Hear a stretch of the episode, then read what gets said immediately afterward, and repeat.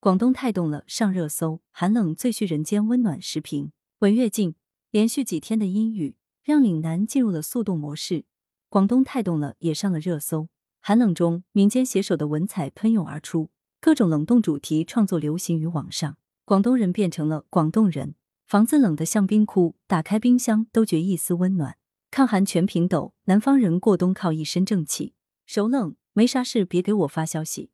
更有许多人理直气壮称：“别再说广东人没见过雪了。”确实，在这个广东最冷的二月，粤北韶关、清远等地下了大范围的雨夹雪，山区出现雾凇、冰挂现象，景区的石桌和围栏更现成排的冰挂，这让人错觉到了冰雪北方。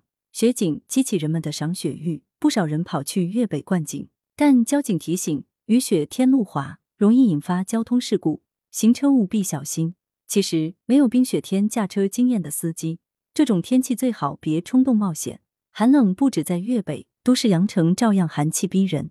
二十一日晨，广州最低气温仅一点九度，网上一片喊冻声。有的家庭拿出了久违的电热毯，有的开启电暖气，郊区农家则把传统取暖用的火龙也用上了。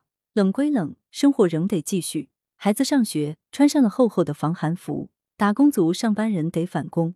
外卖哥、快递员要冒雨送单，环卫工也要清扫街头。值此寒冷时刻，请对室外劳作的人多点体贴，问声辛苦了。